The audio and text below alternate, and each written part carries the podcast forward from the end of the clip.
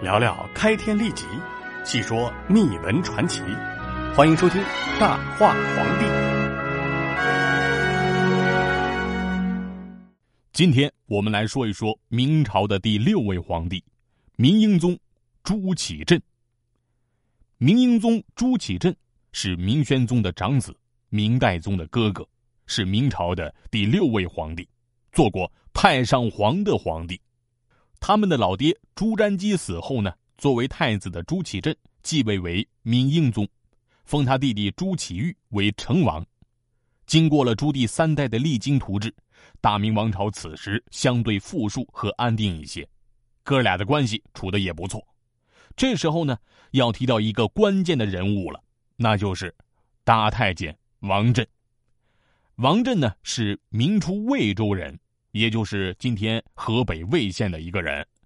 原本呢是一个落地的秀才，略通经书，在家私塾里教书，后来又做了教官。但是中举人考进士这条容身之路对他而言是太难了些，于是被迫无奈，他便自阉。入宫了。王振呢，这个人没有什么背景，十年寒窗也没有考上功名，心灰意冷。不过，也正是因为他来自底层，所以能看到许多人没有看到的事儿。永乐末年，王振入宫当了太监，史书上没有说明是什么原因，史称王振狡黠，善于四察人意。王振入宫之后，宣宗皇帝也很喜欢他。便任他为东宫局郎，服侍皇太子，也就是后来的英宗皇帝。当时宫中也有很多宦官，论奸佞，论狡黠，他也未必是超群的，但是能保全自己。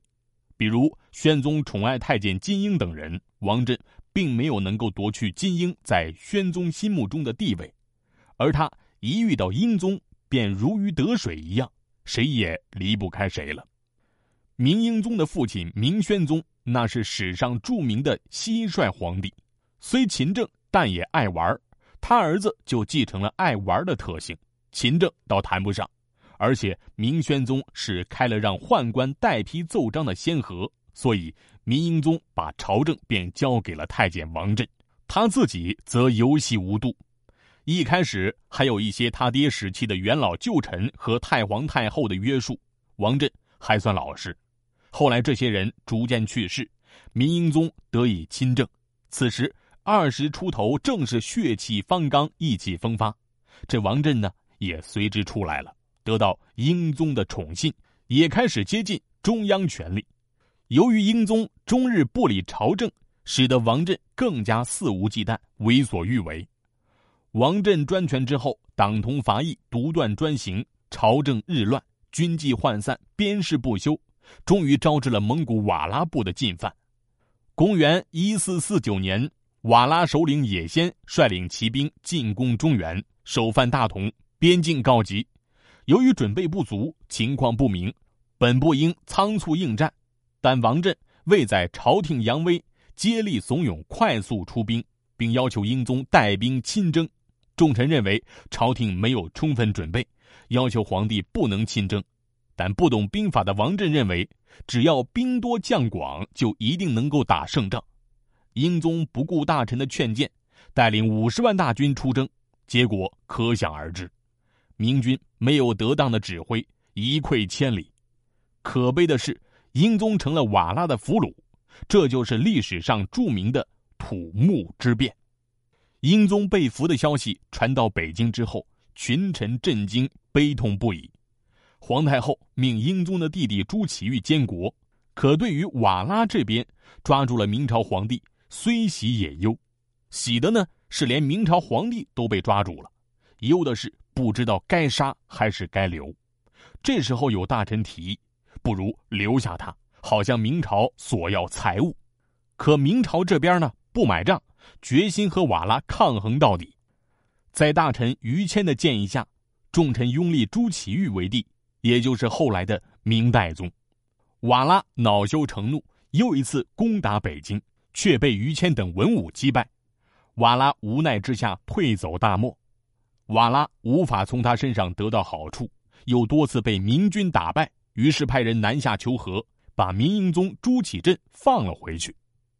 关于朱祁镇、朱祁钰兄弟的会面，历史上说法不一。《明史记事本末》渲染说二人嘘寒问暖，彼此谦让了一番；《明实录》则只有一句：“帝营建于东安门，嫁入南宫，文武百官行朝见礼。”不管是嘘寒问暖，还是冷眼相对，事实上是景泰元年回京的太上皇从此被锁在南宫整整七年。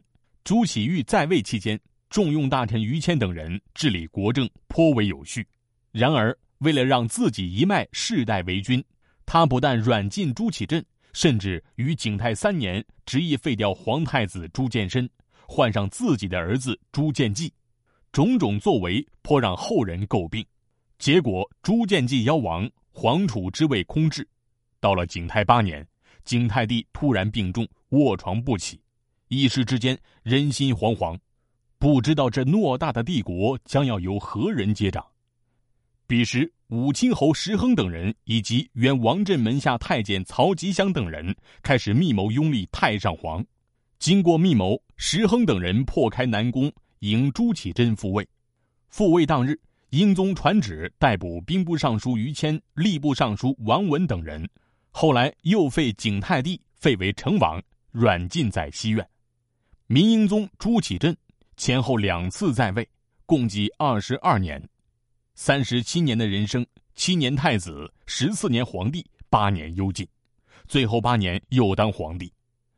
少年不识愁滋味。肆意北征的热血，加上从皇帝坠落的彷徨与毫无自由的恐慌，最终失而复得，勤政处事，这样的人生不可谓不复杂。